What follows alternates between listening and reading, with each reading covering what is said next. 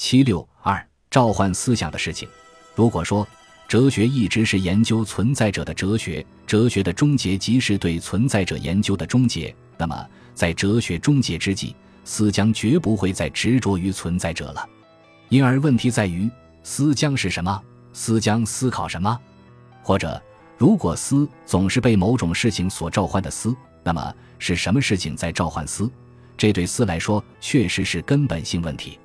海德格尔的深刻之处在于，他并没有抽象地、孤立地来分析这一问题，而是首先对现代人的思的状况进行了分析。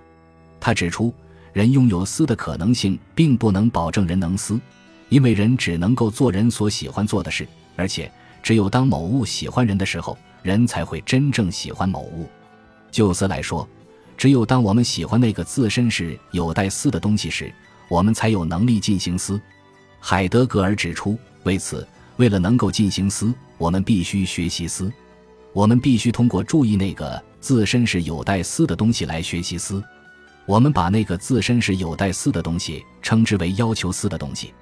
所有要求思的东西都值得思，都引起思，因为所有要求思的东西从自身来说就是有待思的东西。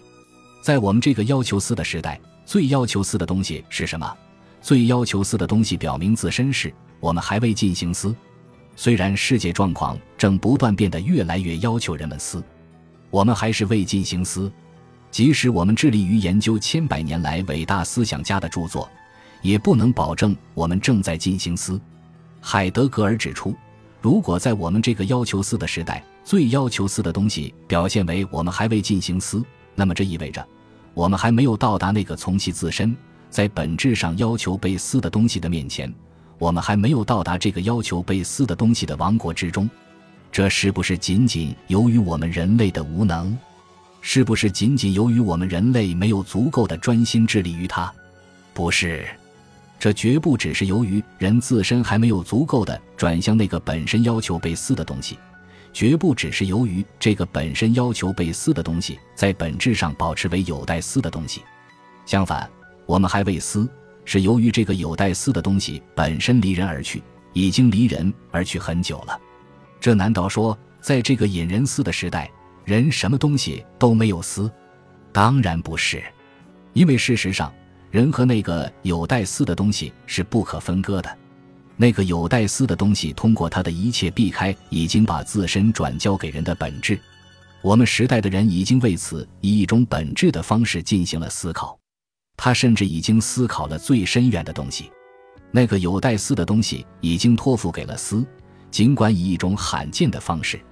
到目前为止的思，恰恰就是没有思考那有待思的东西，同时正仍然抽开自身，以及怎样抽开自身。或者说，我们时代的人总是以某种方式已经在思，他甚至已经思考了最深远的东西，并把它们交付给记忆。他已经是作为这样的思者，并且已经处于与那有待思的东西的关联之中。尽管如此，只要那有待思的东西抽走自身，人就仍然不能够真正的思。这个有待思的东西通过对人隐瞒自身而抽走自身，但这个隐瞒已经是置于我们面前的，因此，这个以隐瞒的方式抽走自身的东西并不消失。抽走自身的东西拒绝来临。可是，这个抽走自身绝不是无，而就是大化。在这里，抽走是隐瞒，并且本身就是大化。那个抽走自身的东西，能够本质性的牵涉人，并且更紧密的把集中人、涉及人的东西，作为每一个在场者而纳入到这种要求中去。因此，这个有待思的东西的抽走或自身抽走，即是大化的运行。它现在能够比一切现实的东西都是更当前的。能够是一切现在当前东西中最当前的，而且以这种方式无限的超过了一切现实物的现实性。海德格尔指出，以这种方式自身抽走的大话虽然从我们拉开，但它恰恰同时由此以他的方式把我们向他拉近。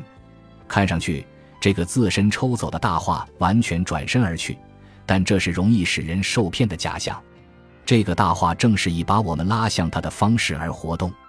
不管我们是否立刻完全觉察到这一点，或者根本没有觉察到这一点，大话这个有待思的东西，这个自身抽走的东西，正是以这种方式保持和展开着它的不可比拟的劲。人一旦被拉向这个大化，人便开始撕，即使那个有待撕的自身抽走的大化的抽走仍然隐而不彰。总之，在海德格尔看来，什么在召唤撕，即使什么拉我们去撕，即是什么引我们去思。或者倒过来说，召唤思的东西，即是拉我们去思，并给予我们的思意方向的东西。即是给我们的思以食粮的东西，即是要求我们去思的东西，这个东西就是大化，就是在现时代以抽走自身的方式而活动的大化。因此，毫无疑问，海德格尔关于哲学终结之祭司的任务还有什么的思，关于什么召唤思的思，归根到底是围绕现代人类的思的状况对大化的关系的思。进一步说。是围绕现代人类生存状况对目前大化运行的关系的思，他的这一思明确告诉我们，人类的思及其整个现代生存的状况，并不能决定大化的自身抽走及其整个运行。相反，大化如何运行，如何对人类的思及其各种生存显示自身，都是大化自身的运行规定的。思的任务只能是等待大化的走近。尽管如此。我们还是要看看他关于思的任务的具体论述是怎样的。本集播放完毕，感谢您的收听，喜欢请订阅加关注，主页有更多精彩内容。